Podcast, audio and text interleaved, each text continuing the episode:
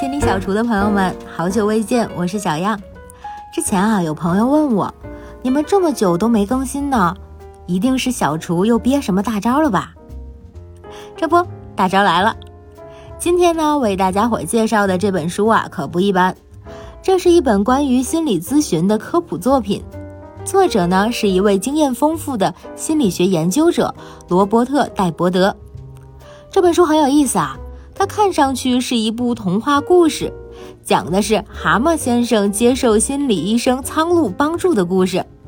不过这本书可不是给小朋友看的，它完全是一本给大人看的书。我们可以通过这本书了解到一个真实的心理咨询过程，看抑郁的蛤蟆先生是如何在苍鹭的帮助下康复的。多说一句啊。这本书其实是童话故事《柳林风声》的同人作品。书中的蛤蟆先生、獾、鼹鼠、水鼠都是《柳林风声》中的重要人物，而且剧情呢也延续了《柳林风声》的剧情。如果你恰巧看过《柳林风声》，或许会有一些感受。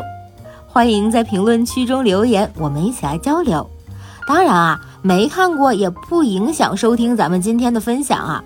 没准会让你产生读一读的兴趣。那接下来，我们就一起来进入到《蛤蟆先生去看心理医生》这本书中。蛤蟆先生过去是一个个性非常张扬的人，他经常穿着宽大的格子大衣和斗篷，亚麻面料的长风衣，一顶反戴的配套鸭舌帽，一副护目镜。和这一身行头相配的是一副大大的黄色皮革长手套，而且他还拥有一辆颜色明快的吉普赛房车，他一心想要开着房车环游世界。不过今天，蛤蟆先生完全不一样了。鼹鼠在到访蛤蟆先生的庄园时，看到蛤蟆庄园的建筑显得阴森可怖起来。原本在阳光下熠熠生辉的白漆，现在却斑驳脱落、黯然失色。曾经给庄园平添生气的爬山虎和野蔷薇，如今却奄奄一息，像一条条黑色的绳索一样耷拉着。一往一尘不染、闪闪发亮的窗户，如今只映照出阴霾的天色，更加重了不祥的氛围。你好，蛤蟆说话了，有点乱，抱歉了。可我现在整个人都不太好。说完，便放声大哭起来。你看，两个蛤蟆先生完全不一样的状态。过去的蛤蟆先生充满干劲儿，张牙舞爪，甚至得意满满，自以为是；而今天的蛤蟆先生。低落消沉，毫无动力，心情很低落的样子。显然，蛤蟆先生是抑郁了。他目前的状态非常符合抑郁综合症的三低表现。三低究竟是哪三低呢？第一个低呀，是情绪低落，每天都觉得胸口装着一块大石头。第二个低是思维迟缓，感觉自己脑子锈住了。没有办法集中精力，思考问题也慢了不止一拍。第三个低是意志行为减退，指的是整个人没办法动起来，就像是没电的玩具汽车一样。可能你平时偶尔也有过三低的表现啊？没错，我们每一个人都或多或少的会有过这些糟糕的体验，但这并不意味着我们得了抑郁障碍。因为同样是三低的症状，你需要符合以下标准，才有可能被诊断为抑郁障碍。首先，并没有一件典型的事情造成你三低。典型的事情，比如失恋、被炒鱿鱼、亲人过世、考试失利之类的。没有经历重大事件，整个人却抑郁了，这显然是疾病导致的。然后我们要考虑抑郁的持续时间，一般两周左右的时间，抑郁状态会有所缓解。超过两周还没有转变，你就需要提高警惕了。而最后，我们要关注它是否影响了你正常的社交、工作、学习，让你的生活不能正常运转。那么，这样一个病了的蛤蟆先生，要怎样才能好起来呢？要说如何让蛤蟆先生好起来呀？我们找到了书中的两个重要影响因素，一个是蛤蟆先生的社会关系，另一个就是接受心理咨询。自打鼹鼠看到蛤蟆先生糟糕的生活状态，就和好朋友水鼠獾一起决定。要帮助蛤蟆先生渡过难关。蛤蟆先生的朋友们先是精心照料了他，接着鼓励他，然后严正告知他必须要振作起来。最后，他们把蛤蟆将要面临的凄惨前景讲得明明白白，用能言善辩的欢的原话说。这些坏事都会降临，除非蛤蟆控制好自己的情绪。其实这些做法呀，我们也会经常用在朋友身上。但是如果对方真的是抑郁障碍患者，这些道理和鼓励就起不到太大的作用。因为我们总是觉得呀，抑郁是一个人的思想有问题，是他们不知道正确的道理。而实际上，抑郁障碍患者心里什么道理都明白，难住他们的是明明懂得，但却做不到啊。道理都懂，但就是做不到，这中间一定有某种阻碍。而这阻碍究竟是什么呢？也许只有心理咨询师才能告诉你。于是，大家在报纸上找到了心理咨询师苍鹭的预约方式。擅长规劝但缺乏耐心的欢说：“你必须接受心理咨询。”虽然大家没能直接帮到蛤蟆先生，但你会发现，蛤蟆先生正是因为朋友的关注，才有机会去接受有效的专业帮助。而在以后的故事中，也正是因为有朋友们的存在，蛤蟆才会有机会越来越好。心理学家兰伯特在一九九二年的研究中发现，预测一个人好转的最有效指标，正是看他的生活中的人际环境。他越是有朋友，周围的人越是关心他，他就越有可能好转。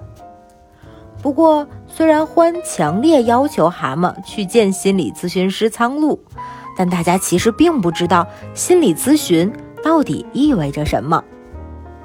难道心理咨询就是赶时髦？难道这个东西比吃两片阿司匹林更管用吗？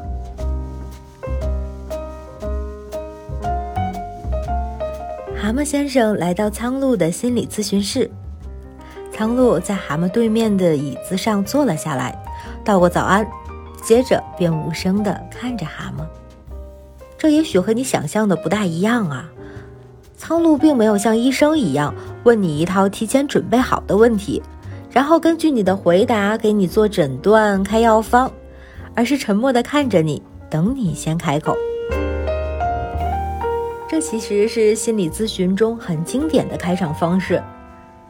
心理咨询师将第一句话的权利让给来访者，由来访者选择从哪里开始。比如，有的人会先做自我介绍。有的人急不可耐地表述自己的经历，有的人会感觉自己像被审判，还有的人顾左右而言他，聊聊天气、交通等等。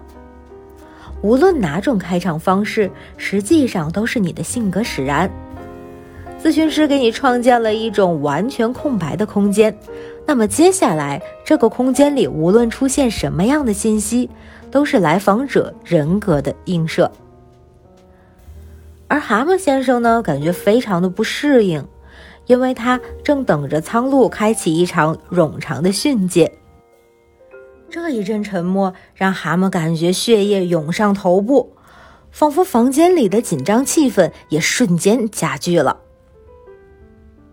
终于，蛤蟆说：“你不打算告诉我该做些什么吗？”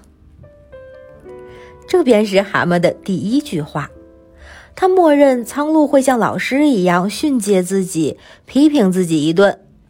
这个信息意味着蛤蟆内心深处一直住着一个训诫者。当环境呈现出一种空白时，这个训诫者便冒了出来，附身在苍鹭身上。苍鹭并没有急于告诉蛤蟆什么信息，而是和蛤蟆做了一件很重要的事情，那就是搞清楚你为什么来。蛤蟆说：“我来这儿，是他们让我来的。”苍鹭继续澄清这个信息。那么，谁才是我的来访者？是你，还是他们？这其实啊是一个非常重要的信息，因为以蛤蟆的性格，他太习惯在别人的指导下生活了。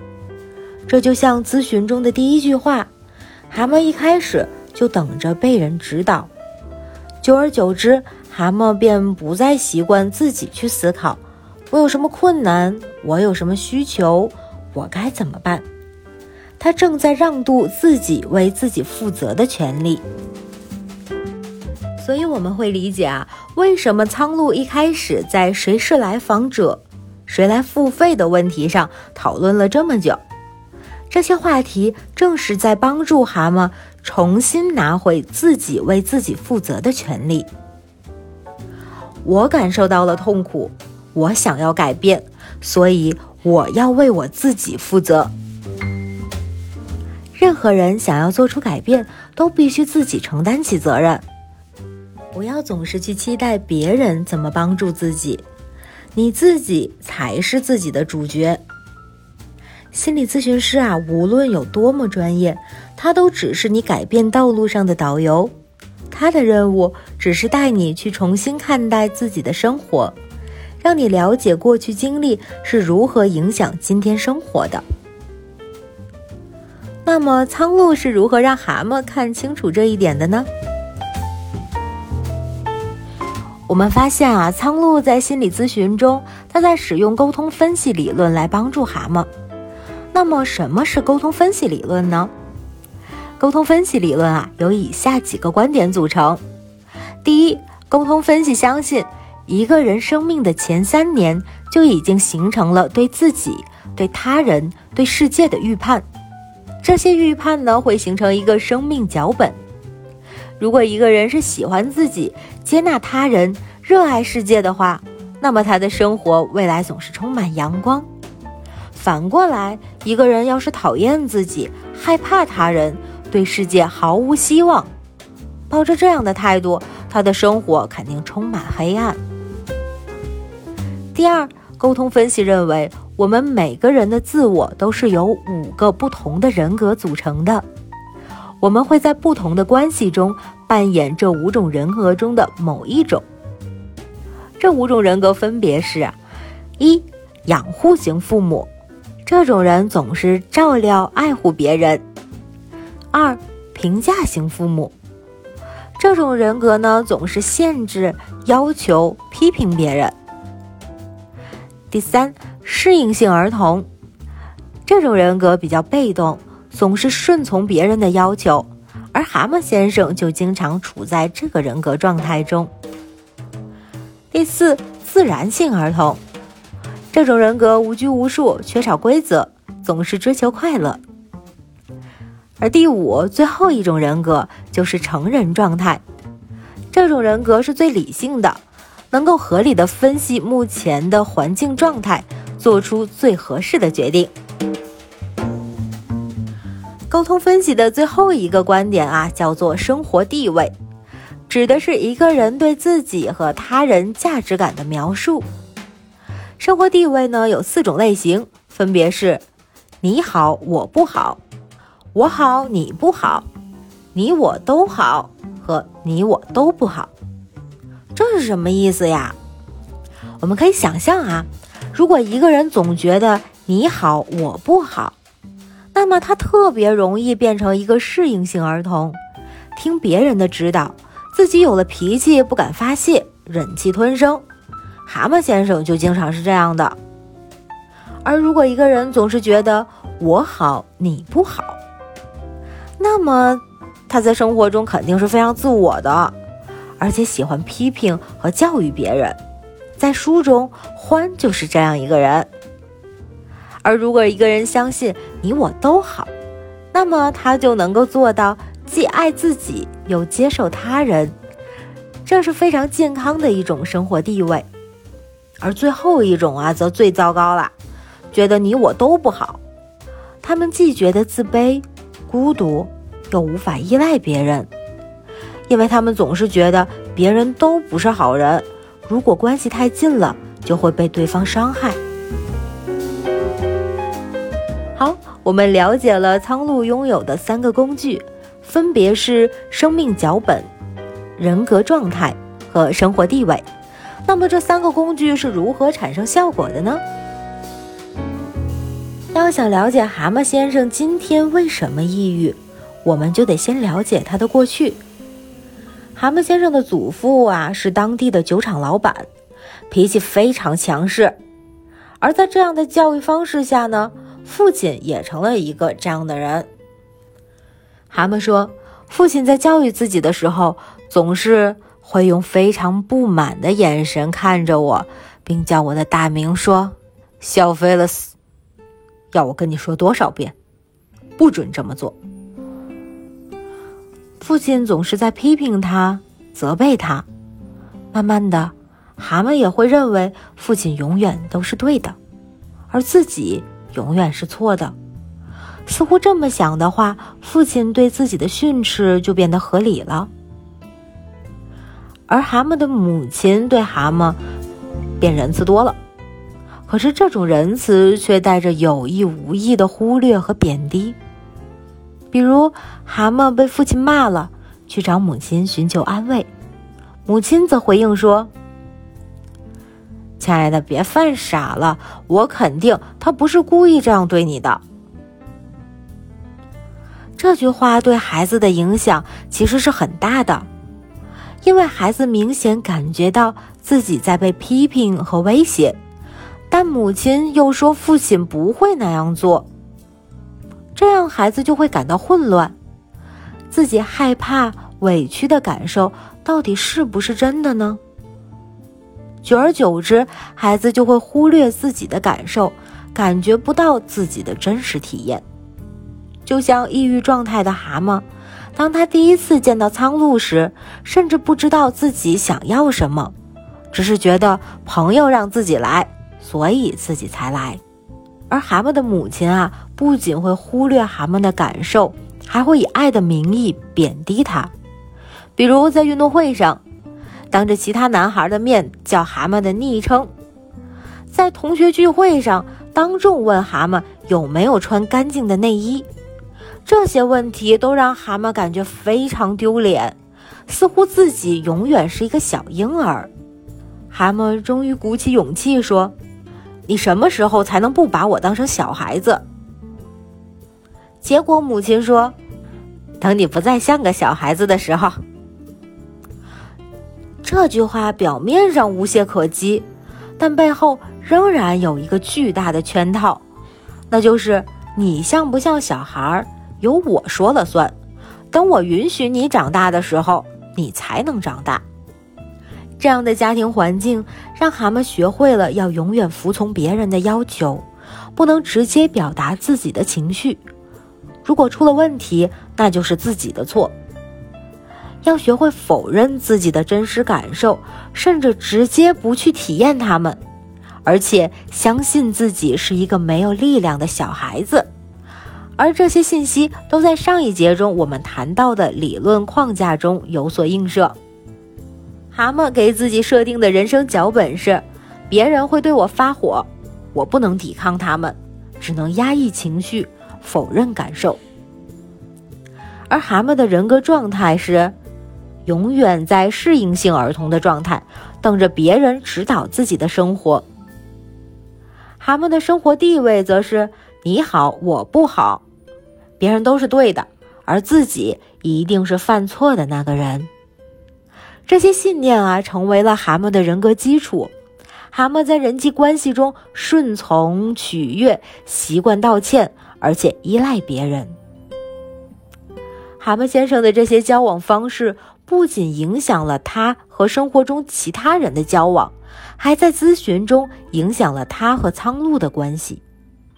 比如我们之前提到过的，第一次咨询，蛤蟆就已经准备好听苍鹭训诫自己。另外，他也渐渐地把苍鹭当成了像自己父亲一样的人。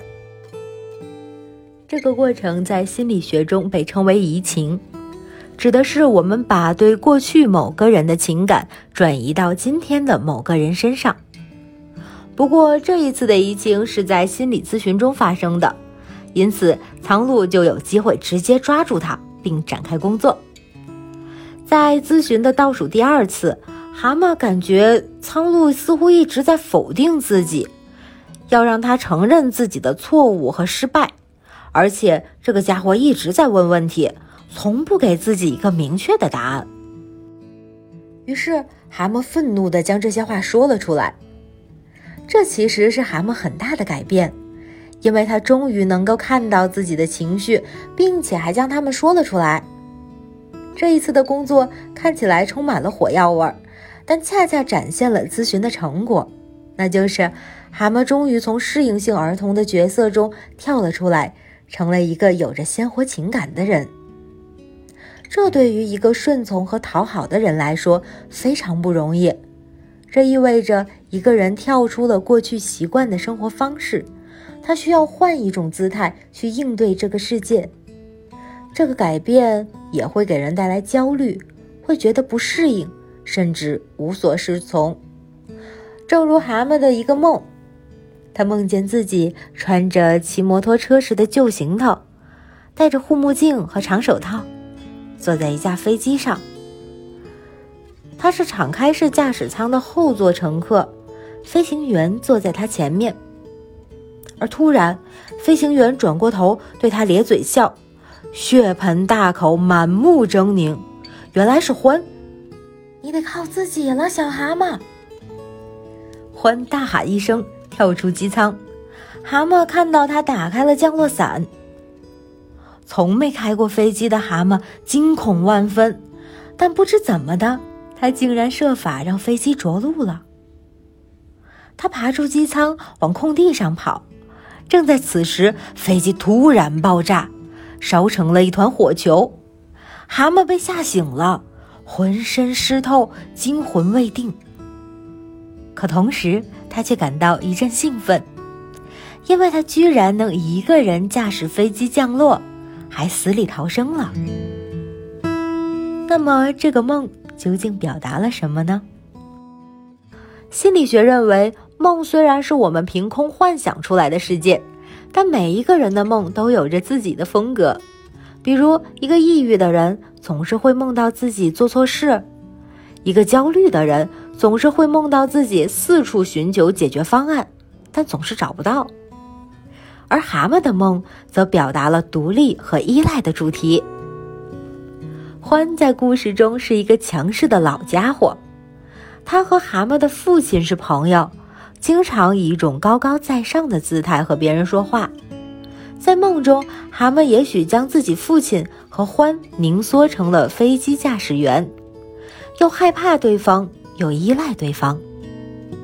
当梦中的欢跳出机舱时，蛤蟆是非常焦虑的，这也许象征着蛤蟆在梦中决定要摆脱对他人的依赖。但是摆脱之后，自己该怎么办呢？他暂时还没有想好。因此，我们会发现，蛤蟆虽然在做梦后的咨询中能够对苍鹭发火，但他仍然对自己的愤怒感到害怕。惊恐万分的蛤蟆最终让飞机着陆，这看起来是一种力量和希望的象征。蛤蟆给自己设定的新脚本，在梦中先实现了一遍，那就是无论多么困难，最终我还是能够搞定的。最后，飞机爆炸，也许象征着蛤蟆摆脱原生家庭影响时的愤怒，也有可能是象征着蛤蟆重新开始的决心。当然，也有可能是意味着蛤蟆对困难的蔑视。总之，过去那个焦虑的世界已经爆炸了，新的世界正在向自己招手。关于蛤蟆先生去看心理医生的故事，我们就先讲到这里。